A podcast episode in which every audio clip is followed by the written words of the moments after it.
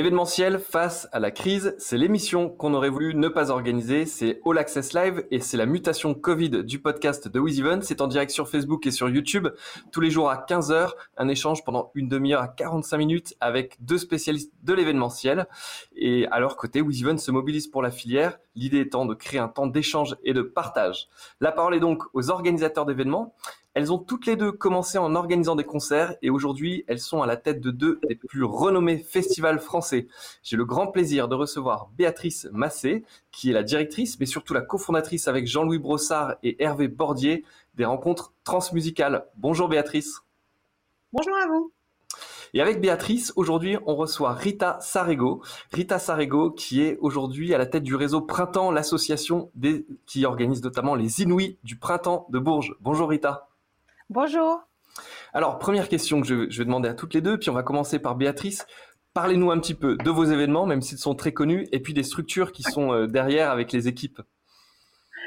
Euh, donc en fait, les rencontres transmusicales de Rennes euh, sont organisées par une association qui s'appelle Transmusicale, qui n'était pas l'association de départ, qui s'appelait Thérapin, mais en 85, on a décidé que cet événement éphémère, concert de soutien qu'on avait en 79, allait vraiment devenir un festival et qu'on allait le penser comme tel. Et donc c'est une association loi de 1901. Il y a euh, une trentaine, quarantaine d'adhérents. Il y a neuf personnes au CA. Et nous sommes une équipe de 17 salariés. 17 salariés et pendant le festival, euh, on monte à 500. Voilà. Donc, euh, on est aussi l'association qui gère la salle de Lubu, qui est une salle municipale, en plein centre-ville de Rennes qui a une jauge d'environ 450 personnes. Voilà. Et donc, on fait un projet à l'année. La particularité, c'est qu'on est en convention pluriannuelle avec les cinq niveaux territoriaux, donc euh, de l'État, représenté par la DRAC, euh, jusqu'à la, la ville. Et on fait un projet artistique et culturel. Donc, euh, nous avons défini au fil du temps comme un projet qui s'intéresse à la création artistique en amont du marché. Donc, par exemple, sur le festival, 50% euh, des, spectacles et des groupes ne sont soit jamais venus en France, soit jamais venus en Europe. Et euh, on est sur des artistes qui euh, n'ont pas forcément de, de CD et de production avant de venir au trans et euh, on est dans une jauge le week-end donc le week-end du 1er décembre du premier de la première semaine entièrement sur décembre on est sur une jauge de 13 600 personnes et le festival fait environ 50 000 personnes sur les cinq jours qu'il dure. Et par contre nous avons une action à l'année et une action avant le festival tant en accompagnement artistique qu'en diffusion et qu'en action culturelle. Voilà Merci Béatrice, c'est très clair. Rita, de votre côté, je pense qu'il y a des choses que Béatrice a dit qui doivent résonner chez vous. Oui, oui, tout à fait. Alors nous, euh, Réseau Printemps, c'est l'association donc loi 1901 qui existe depuis 35 euh, ans maintenant. Et, euh, et c'est une association qui pilote le dispositif Les Inuits du Printemps de Bourges, donc, il y a un dispositif euh, euh, de repérage et de sélection de jeunes artistes. Donc, pour le Printemps de Bourse, et l'association, elle a été créée donc à 35 ans, en 85, euh, par le Printemps de Bourges. Et au départ, c'était vraiment l'équipe de programmation recevait plein de, propositions artistiques en cassette et ne savait pas euh, comment faire euh, pour euh, pour écouter toutes ces cassettes et a commencé à demander à des copains qui étaient basés un peu à Toulouse, à Bordeaux et même dans la région centre d'écouter ces cassettes et il s'est dit vous écoutez et les meilleurs groupes on va installer une scène sur une scène ouverte au printemps de Bourges et on va les mettre sur scène donc c'est comme ça un petit peu que l'aventure à l'époque ça s'appelait les découvertes pendant très longtemps et puis euh, en 2013, le nom de l'opération a changé, ça s'appelle les Inouïs du printemps de Bourges. Donc en fait, c'est un dispositif, on lance un appel à candidature. C'est vraiment pour les artistes qui sont au tout début euh, euh, de carrière. Hein. Il ne faut pas avoir euh, plus de 5 ans, 6 ans d'existence scénique. Si les artistes sont pas signés, n'ont pas d'entourage professionnel, ça nous gêne pas. S'ils ont jamais fait de scène, ça nous dérange pas. et ça s'adresse vraiment que aux artistes français et francophones, c'est-à-dire Belgique, Suisse et Québec. Euh, la structuration de l'association, c'est qu'on a des antennes qui sont faites des personnes sur qui on s'appuie sur, euh, sur tout le territoire français, sur les anciennes régions euh, métropolitaines, plus la Suisse, la Belgique et le Québec, ce qu'on appelle nous les antennes. plus des conseils artistiques qui se baladent dans toute la France. Et donc, on lance un appel à candidature. On reçoit à peu près 3000 à 3500 candidatures tous les ans. Et tout ce petit monde va écouter les candidatures. On va en sélectionner un certain nombre. Après, on va mettre sur scène ces, ces artistes. C'est ce qu'on appelle, nous, les auditions régionales. Donc, on organise à peu près une trentaine, 30 concerts dans toute la France. Euh, on en sélectionne un certain nombre. De 3500, on passe à 150 artistes. Et, euh, et au bout d'un processus de 6 euh, à 7 mois de sélection, on va finir par en sélectionner une trentaine. Et c'est ces 30 artistes qui vont passer au Printemps de Bourges. Donc l'idée, c'est de montrer à, la profession, à l'instant T, euh, ce qui se fait à peu près de nouveau sur le territoire français en termes de musique actuelle. Alors de nouveau, et, c'est, ça reste très euh, subjectif parce que euh, c'est ce que nos oreilles euh, ont estimé que était de nouveau et qui ressortait dans chaque territoire. Mais en tout cas, à chaque fois, on sort une sélection d'une, trentaine d'artistes qui, qui émergent sur le territoire et on les montre à la profession au moment du printemps de Bourges. Voilà en gros. Mais ça s'arrête pas au printemps de Bourges, on a encore d'autres actions euh, sur toute l'année. Bon, en tout cas, c'est très clair. Et, et, vous avez dit toutes les deux deux choses intéressantes, c'est que vous êtes quand même deux moments clés dans l'année pour la programmation avec ces découvertes de, nouveaux artistes et puis aussi pour les professionnels. Je sais que c'est deux temps forts et on en parlera parce que toute la, profession est impactée. Euh, petit point parce que toutes les deux vous êtes présentées et en fin d'émission on recevra Cécile Boulet qui euh, travaille pour une structure qui s'appelle Le Bulbe et elle viendra nous parler de, toutes les, initiatives qu'elle a et notamment sur l'organisation d'événements éco-responsables. Je sais que c'est des choses qui peuvent résonner dans, dans, vos deux organisations et on échangera avec elle sur, sur les, les dix dernières minutes. Venons maintenant à quelque chose d'un peu moins drôle. Non, avant de passer à la partie moins drôle parce que vous avez toutes les deux parlé euh, d'artistes, de nouveaux artistes. En préparant l'émission, j'ai vu des noms assez incroyables. Donnez-nous chacune quelques noms d'artistes qui sont passés pour la première fois, qui ont été découverts euh, euh, dans, dans vos festivals. Béatrice, je vois faire les grands yeux. Euh, il faudrait poser la question à Jean-Louis qui a une liste beaucoup plus longue que, moi. Mais en tout cas, moi, je me souviens euh, de Lenny Kravitz qui a fait, euh, comment dirais-je, New York, Rennes, Rennes, New York, comment dire, pour jouer à Lubu, par exemple. Daft Punk aussi, je crois, à Lubu. Daft Punk à Lubu et, comment dirais-je, sans les casques. voilà, donc oui, mais c'est vrai que la programmation des trans, pour faire écho à ce que disait Rita, nous aussi, on est sur rendre compte de la création au moment où elle se passe et au moment où le festival a lieu. Donc, comme je vous le disais, on va se situer en amont du marché. Donc, euh, donc effectivement, une, une de nos baselines, qu'elle soit euh, artistique ou euh, générale, c'est l'inconnu vaut la peine d'être vécu. Voilà, donc on va effectivement s'intéresser à des gens qui ne sont pas encore connus, et nous, notre utilité, c'est à la fois de les faire, euh, de les faire connaître et à la fois que le public les connaisse aussi. Il n'y a pas que les professionnels. Donc, on est vraiment d'abord, dans un premier temps, un festival pour les publics. Et c'est vrai que, comme vous le disiez, on a une présence professionnelle importante, mais euh, comment dire, c'est une incidence du positionnement artistique. Et de la date peut-être, peut-être la date aussi qui colle bien. Alors peut-être la date, c'est la première semaine qui a lieu euh, de la première semaine de décembre, et comme je dis en rigolant, on est souvent le premier festival de l'année l'année qui va suivre. Exactement. Rita, quelques noms aussi, parce que je crois que euh, il y a aussi des noms incroyables qui sont passés chez oui, nous. Oui, oui, oui. Après sur les sur les découvertes, oui, il faut euh, faut resituer. Hein. Très souvent, ils sont c'est leur tout premier concert. On a eu Christine and the Queens, euh, euh, où elle était encore euh, toute seule sur scène, Skip the Use, Jeanne Chéral. on peut parler des Zebda et plus récemment, on peut parler de la Strain, Radio Elvis. bon, j'ai vu la Mano, j'ai vu Mano Negra, j'en ai vu d'autres. Voilà, oui, oui, il y en a, on a vraiment plein. Bon, ça c'est quand Voilà, il y en a plein, vraiment dans tout, dans tous les styles musicaux, que ça soit Petit Biscuit, euh, vraiment dans tous les styles musicaux. Et ils ont fait leurs premières armes euh, chez nous. Et c'est vrai que très souvent ils reviennent sur des formations euh, qui ont évolué, et mais ils s'en souviennent. bon, ça c'était quand tout allait bien. Malheureusement, on a cette crise actuellement qu'on connaît tous. Béatrice, est-ce que sur les trans de cette édition en décembre, vous aviez déjà des inquiétudes? Est-ce que vous voyez des choses ou est-ce qu'à ce moment-là, on était tous dans la grippette? Donc, en fait, vous parlez du, au moment où le confinement a démarré Non, je parle de 2019, sur les trans de 2019. Est-ce qu'à ce, moment-là, personne n'en parlait hein? Non, non, non, non, non, Là, pour le coup, euh, d'ailleurs, c'était euh, une boutade en disant si on avait su aux trans dernières comment dirais-je, elle est passée en 2020, je pense qu'on aurait vécu les trans totalement différemment. Non, on a, on n'a rien vu aux trans, aux trans de 2019 et on a vécu des bonnes trans. Donc malheureusement, c'est vrai qu'il y, a eu d'autres, comment dirais-je, interférences mais en tout cas qui, euh, comment dirais-je, ne mettait pas en, danger la, tenue du festival, alors mmh. qu'aujourd'hui c'est vraiment le cas. Ouais. Et vous, finalement, vous avez surtout été impacté sur l'UBU, qui est votre saison euh, avec des concerts à l'année.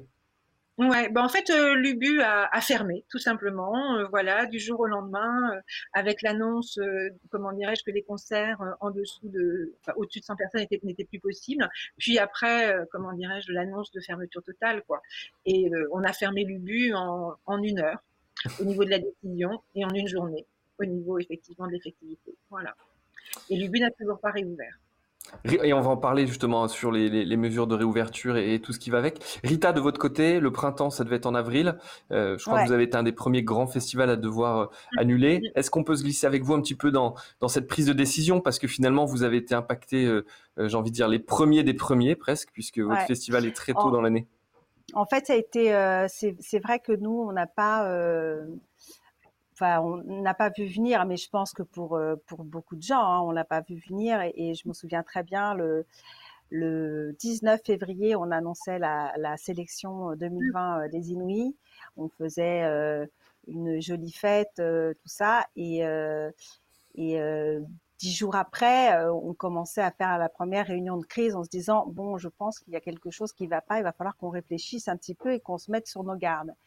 Et euh, donc ça, c'était euh, le 30, euh, non pas le 30, mais le 1er mars. Et 13 jours après, on a, enfin, dès le 1er mars, on a commencé à réfléchir, à se dire, bon, il va peut-être euh, les grandes salles, euh, on va peut-être pas pouvoir les faire. On va peut-être euh, réfléchir à, un printemps de Bourges différemment, avec des jauges plus petites. Qu'est-ce qu'on garde, qu'est-ce qu'on garde pas, qu'est-ce qu'on pourra faire? Et c'est vrai que jusqu'à deux trois jours avant le, 13 mars, le jour où on a le, le printemps, l'annulation a été annoncée, on était encore sur des configurations A, B, C, et jusqu'au jour où on s'est dit non, en fait, ça ne ressemble à rien. Et puis de toute façon, on n'a plus le droit. Mais c'est vrai que ça a été un, vrai déchirement pour nous, pour toute l'équipe en fait. Mm, mm. Des mois et des mois de travail, mais bon, c'est comme ça. Et...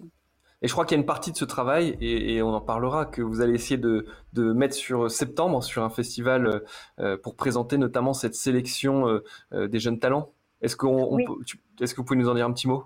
Oui, oui, c'est vrai qu'en fait, dès, le, dès le début, dès le mois de mars, je m'étais dit, on ne peut pas laisser cette sélection qui, depuis faut se rappeler, hein, on lance un appel à candidature au mois d'octobre, c'est-à-dire qu'ils font six, euh, six mois à peu près de, de, sélection. C'est un peu presque comme un parcours du combattant. Ils envoient un appel à candidature. pendant des semaines, ils se demandent comment est-ce que je remplis ma candidature. Euh, après, ils attendent les écoutes. Et il faut qu'ils passent euh, les, les, auditions. Ils font des concerts. Enfin, pour eux, c'est un, vrai enjeu. Ils sont sélectionnés, ils sont contents. Et puis, quelques semaines après, on leur dit, mais non, en fait, finalement, vous n'avez pas joué. Bon, manque de chance. 2020, c'était pas la bonne année pour eux. Donc c'est vrai que dès le départ, je me suis dit, on ne peut pas les lâcher comme ça. Euh, tout ce qu'on avait prévu, on ne pourra pas euh, forcément, en tout cas, euh, faire comme, comme avant. Donc il va falloir penser différemment. Et dès le départ, je me suis dit, on essaiera de faire quelque chose en septembre, si c'est possible. Et on, mettra, il faut absolument qu'on arrive à, à, valoriser cette, cette sélection, ces artistes pour qui cette crise est très dure pour eux puisqu'ils étaient au début de quelque chose, tout s'est arrêté. Et euh, pour eux, pour recommencer quelque chose, ça va être extrêmement difficile et ça va mettre quelques années pour, euh, pour leur carrière. Mmh, mmh. Donc là, j'avais de toute façon ça en tête depuis le début. Et ça sera du 16 au 18 septembre, hein, c'est ça? Du 16 au 18 septembre, donc à Bourges, au Palais d'Oron. Ok. Aujourd'hui, vous avez des. J'imagine qu'il y a quand même quelques inquiétudes encore sur la bonne tenue de l'événement. Vous avez, j'imagine, adapté la jauge pour être. Oui, c'est-à-dire que là, on a, on a fait le choix de prendre une grande salle, donc qui est au Palais d'Oron, où il y a une capacité de plus de 2000 personnes. Euh, donc à ce jour, euh, on s'est dit on, appliquera les, les, les conditions euh, d'aujourd'hui avec une personne par 4 mètres carrés. On, on s'est dit on le fera quand même, euh, même si ça risque d'être compliqué, en espérant que euh, au mois de septembre ça aille mieux. Donc on s'est dit on le fera quand même. Mmh. Béatrice. c'est pour ça le choix de la grande salle, en fait. Béatrice. Il n'était pas question d'aller au 22, en tout cas. Ça serait trop petit. Il y aurait eu 10 personnes et c'était pas le but. Mais oui, Béatrice, je vous vois faire de grands yeux. C'est que vous vous dites mince, euh, c'est pas forcément tout le monde. Je pense que c'est le cas. C'est vrai que c'est qu'on n'a pas tous envie. Euh, ça nous donne pas très envie d'être avec cet espace de 4 mètres et en même temps, on a tous envie de retourner voir des concerts et de comment vous voyez les choses de votre côté, notamment par rapport à ces décisions de décembre. Il y a des inquiétudes aussi. Est-ce que vous réfléchissez à, des, à une adaptation du format? Euh, oui, enfin, ceci dit, en, en, préalable et en préambule, nous, ne désirons pas appliquer la, la norme de une personne tous les 4 mètres carrés qu'il y ait marquage au sol ou pas. Je pense que ça, c'est de l'hypocrisie euh, pour le marquage au sol. Mais en tout cas, euh, la, la, jauge euh, à partir d'une personne par mètre carré, c'est économiquement impossible. C'est injouable pour nous puisque c'est une, une division par 12 de la jauge habituelle, puisqu'en spectacle vivant debout, on est sur trois personnes au mètre carré. Donc là, une personne tous les 4 mètres carrés, c'est à la fois une aberration économique, mais pour nous, c'est aussi un non-sens, euh, comment dirais-je, dans le cadre de l'expérience spectacle vivant. Voilà. Donc, on n'a pas envie de vivre cette expérience ni de la faire vivre. Voilà. Ça nous, ça nous paraît antinomique de notre, de notre fonction, voilà, d'acteur culturel en spectacle vivant. Donc, euh, si, cette, si cette mesure nous est demandée euh, à la rentrée, euh, notre réponse sera effectivement que nous ne devons pas continuer, même si, comment dirais-je, l'envie existe.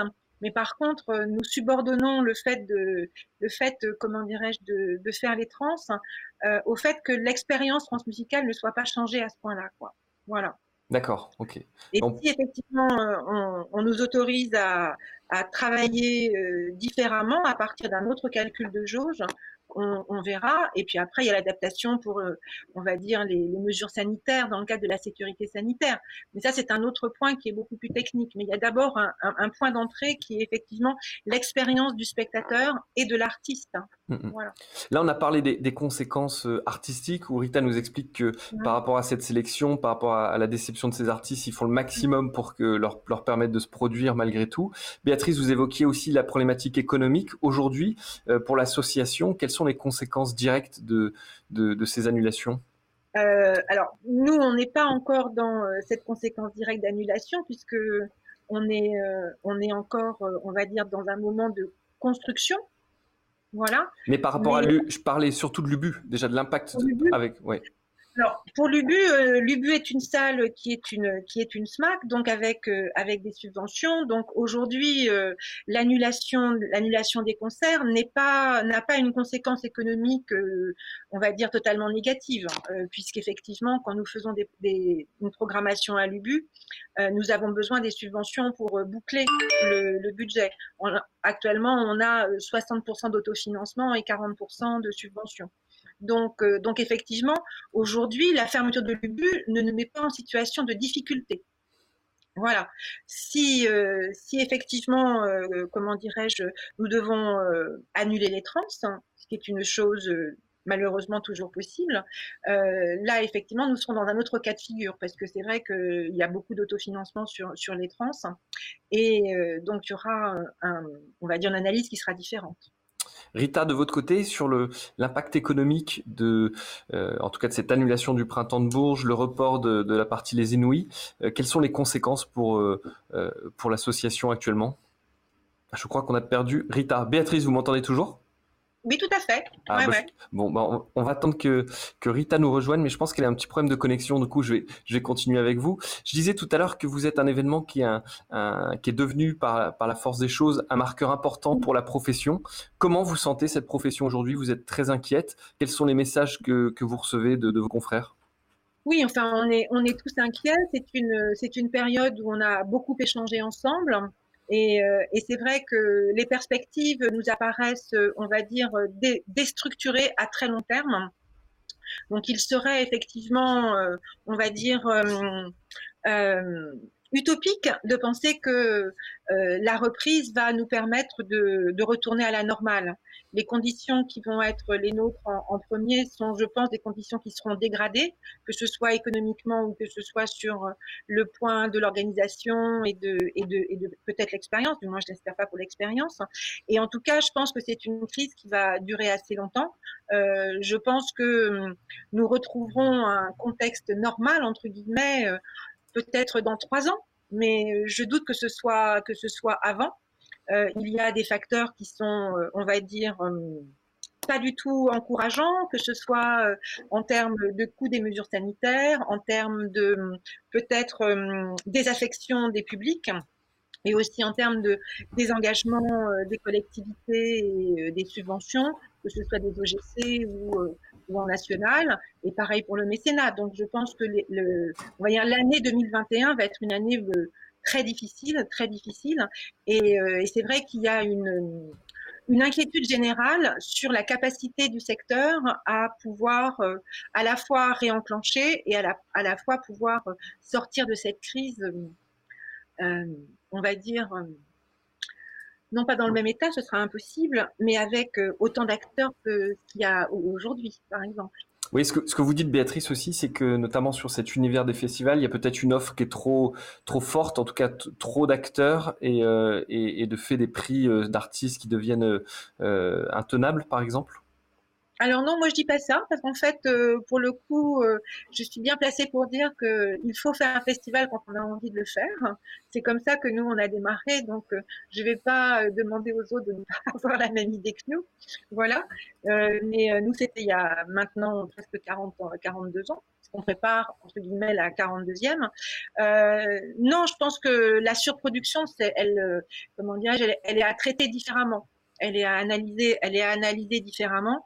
Euh, voilà, en ce qui concerne, en ce qui concerne les festivals, je, ne me permettrai pas de dire qu'il y a trop de festivals. Pour le coup, euh, il y en a beaucoup, euh, mais c'est aussi la preuve que cette configuration en spectacle vivant a à la fois une utilité artistique, à la fois une utilité sociale et une utilité culturelle. Et si elle a, comment dirais-je, le succès que l'on connaît, comment dirais-je, c'est aussi parce qu'elle est, euh, elle est peut-être, euh, on va dire, la résurgence de temps anciens, de temps collectifs anciens, et qu'elle correspond à une volonté de rassemblement et d'expérience de la part des publics. Tout, tout, à l'heure, on, on, parlait de bah, la difficulté de cette crise. Là, on en parlait encore à l'instant.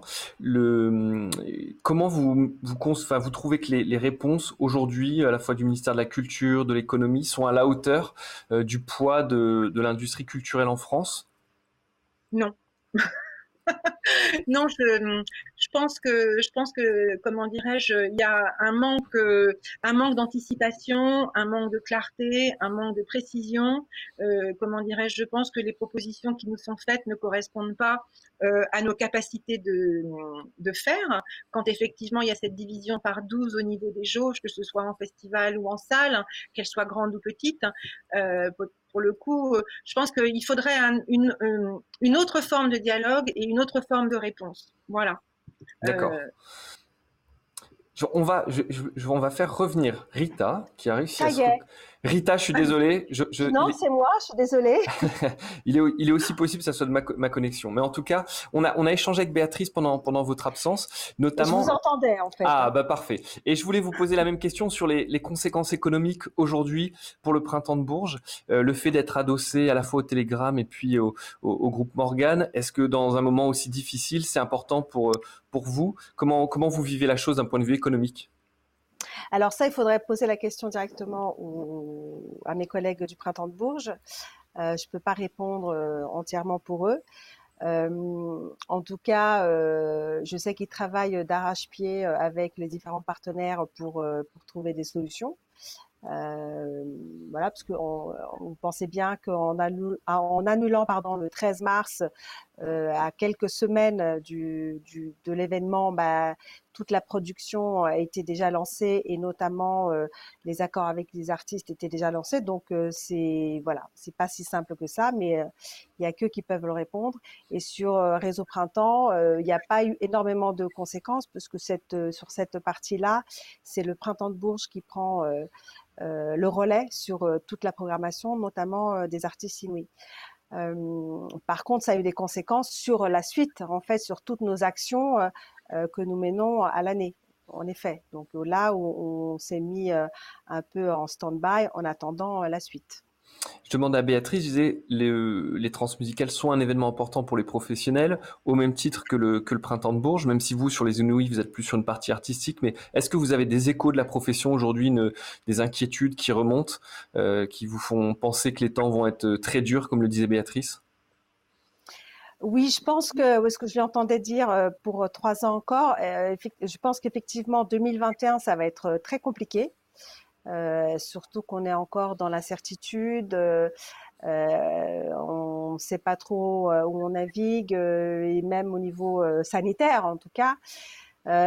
J'espère que 2022 ça sera mieux, j'espère en tout cas, mais je pense que 2021 ça va être très compliqué. Oui.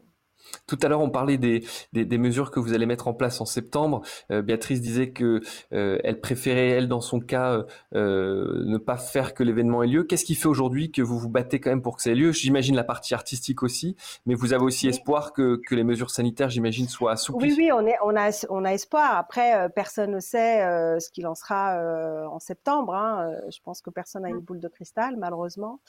on a tous bon espoir que les choses s'améliorent, mais bon, euh, donc on ne sait pas, euh, voilà, il n'y a que l'espoir qui fait vivre. Pour l'instant, on en est là. Euh, on espère vivement que les choses vont s'améliorer et je pense que toutes les salles de France et de Navarre espèrent la même chose pour pouvoir réouvrir parce que c'est très dur aussi pour toutes les salles et pour tous les événements. Euh, je parle même pas de, des artistes et des, autres acteurs qui dépendent de ça. Euh, mais euh, il y a ce côté-là qui pour nous est, important. Après, on se dit que si jamais euh, effectivement on nous l'interdit parce qu'on ne peut pas, pour des raisons sanitaires, faire venir du public, on le fera à huis clos et puis on, diffusera sur les réseaux, ce qui serait un peu malheureux. Mais Mmh. Béatrice, ce week-end, le, ministre de la Culture a indiqué un allègement des mesures sanitaires pour les salles assises, fin de la jauge, des, les 50% de la jauge, mais en laissant un siège libre. Comment on fait quand on n'a pas de siège dans une SMAC et qu'on n'a pas la possibilité d'en mettre, ben, on fait, euh, on fait de l'accompagnement artistique et on reprend, euh, on reprend la définition d'un lieu qui est aussi un ERT, un établissement recevant des travailleurs. Et donc, on, met les groupes en accompagnement en répétition et on recommence le travail avec eux. Voilà, pour les accompagner, comme le disait Rita, en espérant que les conditions euh, s'allègent au niveau des concerts pour la rentrée et que le festival et la salle peuvent avoir lieu et reprendre. Mais en tout cas, c'est une, on est, on est au niveau du travail sur des hypothèses. Mmh. Voilà. Rita, on parlait des, mesures sanitaires, on parlait de la réponse. Est-ce que vous aussi, vous trouvez que la réponse du côté du ministère de la Culture, est-ce que notre industrie n'est pas, euh, euh, pas suffisamment prise en compte? Alors que c'est intéressant, demain les échos sortent un article dans lequel une grande enquête a été faite. La troisième plus grosse industrie en France derrière la construction et la restauration, ce sont les activités culturelles élargies, puisqu'on met le cinéma dedans, on va mettre euh, le livre. Euh, mais c'est étonnant que euh, finalement ce poids économique ne se reflète pas dans les décisions et peut-être la prise en compte de ce secteur. Non, effectivement, c'est assez étonnant de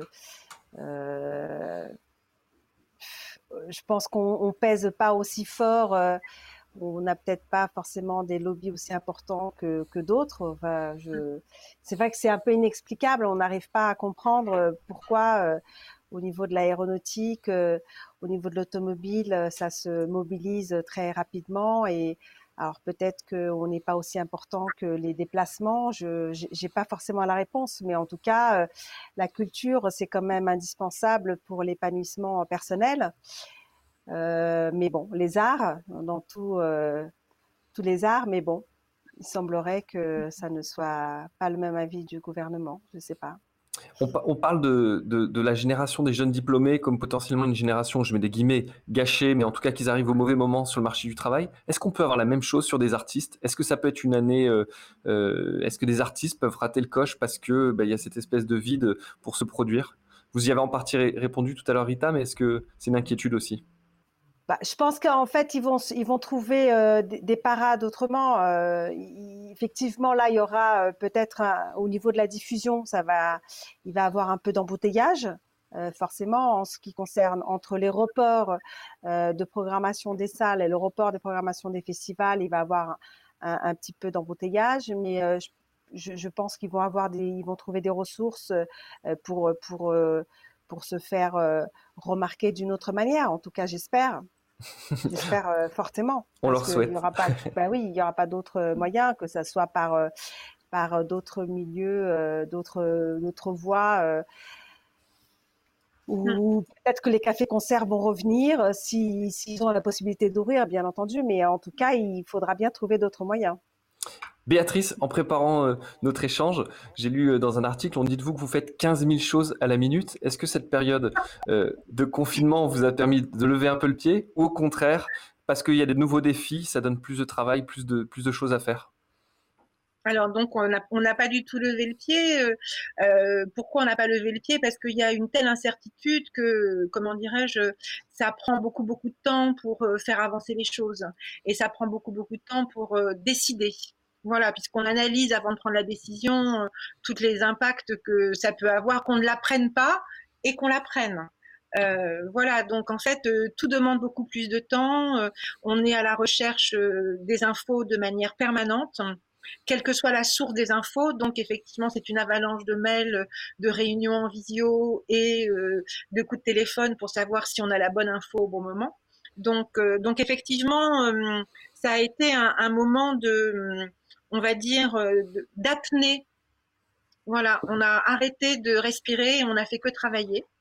et euh, effectivement, on, a pris les décisions euh, pour le cas, pour le coup, en ce qui nous concerne sur les tranches, de, de mettre en place euh, tout le système de pré-production, de commencer, euh, on va dire, euh, le travail et de se définir dans l'équipe et avec, avec le conseil d'administration les dates limites au-delà duquel, au-delà desquelles, pardon, nous pensons ne plus pouvoir être en capacité de nous adapter pour pouvoir faire les trans comme on a envie de les faire. Quoi. Mmh, mmh. Vous parlez d'adaptation tout à l'heure, vous étiez très ferme. Vous disiez non, nous, il y a des mesures qu'on refusera, mais il y a quand même du coup des adaptations que vous prévoyez euh, à la marge Peut-être euh, il y a des choses. à, la, marge, non, mais effectivement, c'est euh, les mesures, les mesures sanitaires. Par contre, oui, je, je, vous confirme que nous avons ce préalable qui est de ne pas déstructurer et dégrader l'expérience artistique et l'expérience des spectateurs. Voilà. Et donc, je, je, nous ne sommes pas pour l'application d'une personne tous les 4 mètres carrés. Quoi. Rita, on parlait d'un de, surcroît d'activité. Ça a été pareil de votre côté dans l'association, pareil. Oui.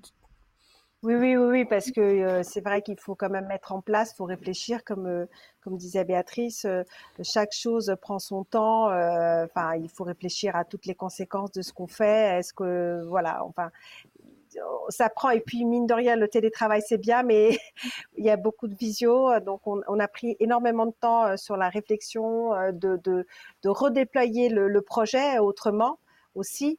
Euh, d'envisager les choses différemment, les conséquences que ça engendre, est-ce qu'on fait les bons choix, est-ce que c'est le bon moment, euh, voilà, c'est vrai qu'il y a beaucoup aussi d'incertitudes, beaucoup de doutes euh, de l'équipe.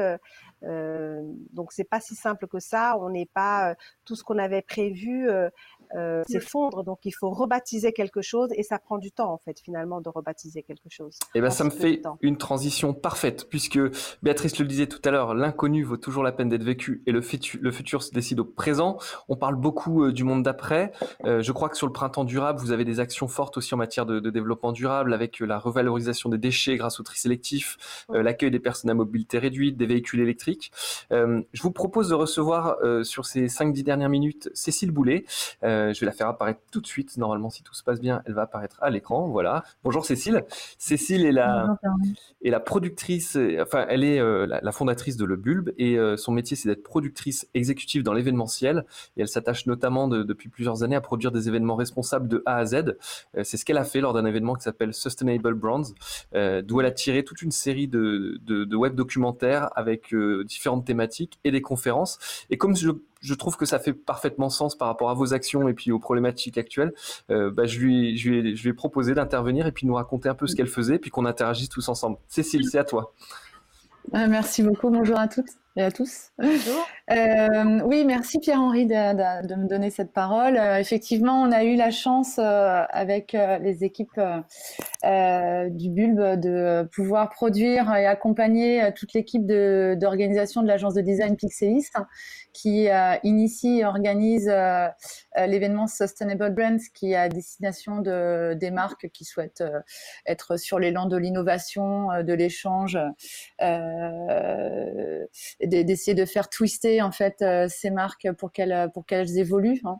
Euh, et c'est un événement qui s'est passé euh, au Carrousel du Louvre l'année passée, donc sur les 6500 mètres carrés de, des plateaux, l'intégralité du carrousel.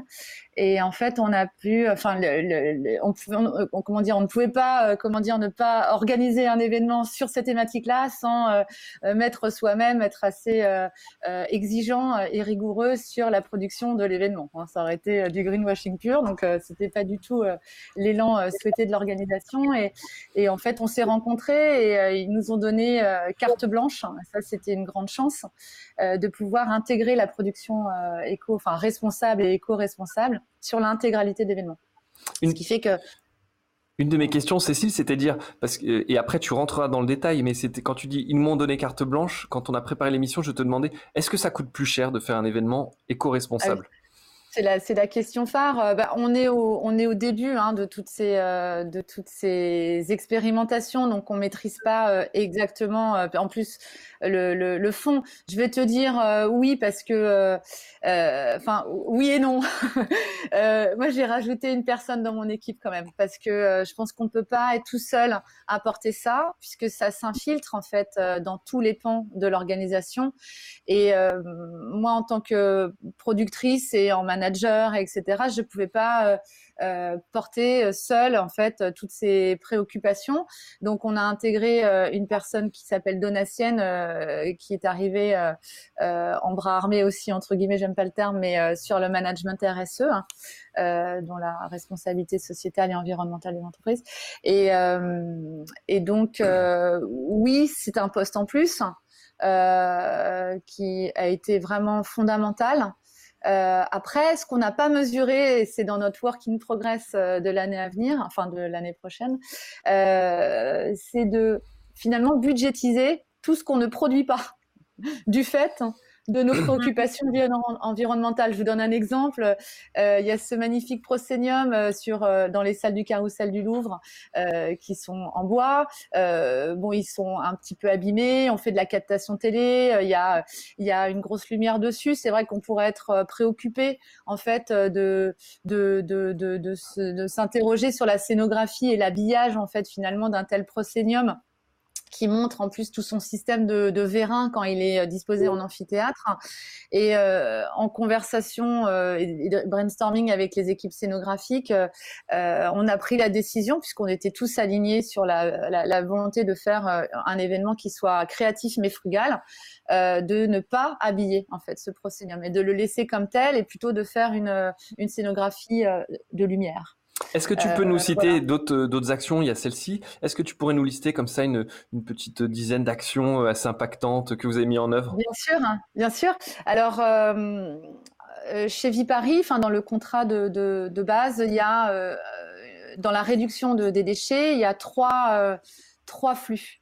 nous, ça nous a semblé peu. Donc c'était ça l'apport qu'on a qu'on a qu'on a fait euh, majeur, je pense, euh, sur cet événement-là.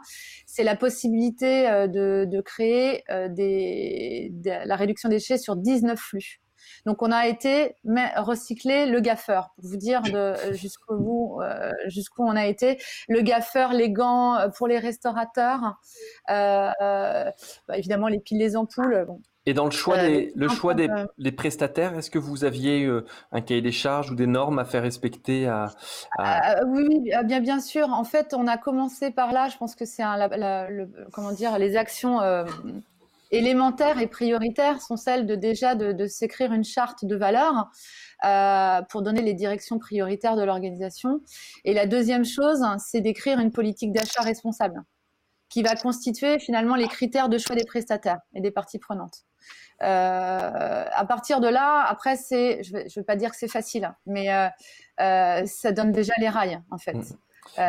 effectivement, l'idée c'est de réduire aussi la, la, la, compensation carbone et les gaz à effet de serre. Donc, c'est de trouver le plus de prestataires locaux en fait, hein, de faire fonctionner aussi cette localité où parfois on va chercher des, des savoir-faire très loin alors que finalement ils sont là et, euh, et ils ont besoin de soutien. Enfin, voilà. Cécile, du coup, ce que je comprends, c'est que ça commence au niveau de la définition de l'événement. Après, c'est des actions concrètes ah pendant l'événement. Et aujourd'hui, euh, vous vous êtes engagé à, avec cette série, cette web série, finalement, de partager ce savoir parce que c'est quelque chose qui fait sens pour vous.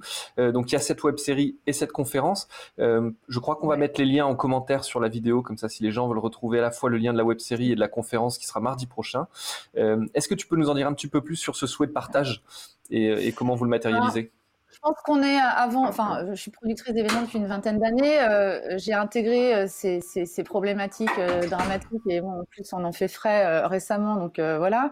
je ne peux pas garder pour moi des, des, éléments d'observation et d'expérimentation qu'on a eus. Je, je, ne peux que avoir envie de les partager avec mes confrères et consoeurs d'autres événements. autant on peut les accompagner en fait en termes de consulting, autant euh, euh, là, quand on n'est pas en train de travailler sur des, sur des productions, euh, l'idée c'est de transmettre. Et effectivement, on, fait une conférence. On a déjà fait une conférence chez Pixelis hein, le 18 novembre dernier. on a accueilli une soixantaine de, producteurs d'événements. C'était chouette. On a aussi fait venir au sein même de notre événement, on a fait une learning expédition. Et là, il y a plein de producteurs, enfin plein, j'exagère, il y a, il y a, oui, c'est pareil, il y a une quarantaine de producteurs qui sont venus voir en vrai de leurs yeux ce qu'on avait pu faire. Donc ça, c'est c'était très intéressant. Euh, et donc le mardi prochain, ce sera une web conférence, hein, c'est ça qu'on pourra suivre en ligne Une web conférence, oui, en attendant de pouvoir euh, se réunir de nouveau parce que c'est bien plus sympathique d'être ensemble, mais elle est vraiment sur le, cas Sustainable Brands. Euh, donc on va parler de, restauration, enfin de, tous les, pans d'un événement. Merci Cécile. Béatrice, Rita, est-ce que mm. ça résonne chez vous? Est-ce que comment vous voyez ce type d'initiative et vous pensez que ça fera de plus en plus sens à l'avenir? Alors, en ce qui nous concerne, on a démarré un agenda 21 donc en 2005. Voilà, donc sur les trois piliers du développement durable, c'était au moment, euh, euh, comment dirais du déménagement du, centre-ville euh, Liberté au Parc Expo. on a aussi démarré, donc à la fin du premier agenda 21, on a fait, comment dirais-je, un bilan, une analyse et on a décidé de, comment dirais-je, de s'intéresser à la norme ISO 21 donc, on, a, on est certifié depuis 2013 en norme ISO 2121. Et donc, euh, ce qui fait tout à fait sens, c'est effectivement ce que, ce que vous disiez sur le besoin de partage euh, d'informations, de réflexion. Et donc, euh, quand en 2005, on a commencé à, à s'intéresser au développement durable et surtout à prendre la décision qu'on allait lancer un agenda 21, on s'y est mis à plusieurs et on a, on a fondé avec euh, cinq autres festivals euh, le collectif des festivals engagés dans le développement durable et solidaire en Bretagne. Donc association qui existe toujours et qui euh, regroupe aujourd'hui une, trentaine de, festivals. Et donc c'est vraiment bien le fait de, de mutualiser entre guillemets les emmerdes tous ensemble et de chercher des solutions qui soient adaptables euh, pour chaque festival comme il le peut, comme il le souhaite, en fonction euh, de ses caractéristiques et en fonction aussi des conditions dans lesquelles il intervient. Euh, en ce qui me concerne, moi, je, suis pour le coup persuadée que le développement durable fait partie des solutions et qu'on s'en sortira pas sans une nouvelle pensée, euh, comment dirais-je, en écosystème. Et la crise qu'on traverse aujourd'hui a, de mon point de vue, des origines aussi, comment dirais-je, écologiques, et que donc euh, soit on se saisit euh, de cette problématique et on s'en sortira ensemble, soit on s'en saisit pas et on fera nos phrases ensemble. Mmh. Voilà. Et, comment ça, ça, peut fonctionner avec les normes sanitaires? Parce que finalement, le sanitaire, on va revenir vers plus de jetables. Est-ce que ça va être le retour des, des globelets jetables? Rita, comment, comment vous sentez les choses de votre côté? Euh, ben, nous, de notre côté, sur le printemps, nous, on, on, faisait déjà du développement durable depuis euh, quelques années. Euh, avec euh, le tri des déchets. Euh, on avait mis en place tous les gobelets, moins de papier. et c'est vrai que sur pour l'édition 20, on, on, avait mis en place, le, on allait avoir la certification norme ISO 20121 mais que du coup on l'a pas puisque on mmh devait l'avoir pendant le festival.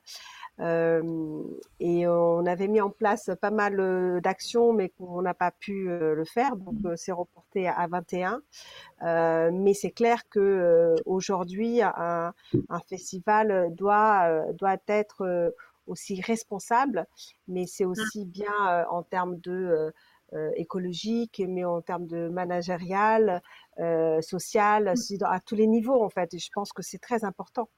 Euh, et, c'est, c'est dans, c'est, ça va aussi avec le futur, c'est-à-dire un responsable, c'est un festival, s'il n'est pas responsable, c'est, pas, ça, ça n'a pas de sens mmh, mmh. en fait. c'est aussi envers son public, envers les artistes, envers ses équipes, c'est dans, dans, sur tous les aspects en fait je crois qu'on, je pense qu'on sera tous euh, d'accord avec ça. En tout cas, je voulais vous, vous remercier toutes les trois d'avoir passé du, temps avec nous. Euh, rappelez-nous les dates de, vos événements. Faites un petit peu de promotion. Béatrice, quand est-ce qu'on se retrouve du côté de Rennes au Transmusical? En décembre? Alors, j'espère que vous pourrez venir du mercredi 2 au dimanche 6 décembre à Rennes. on tâchera d'être là. On croise les doigts. on croise les doigts, effectivement.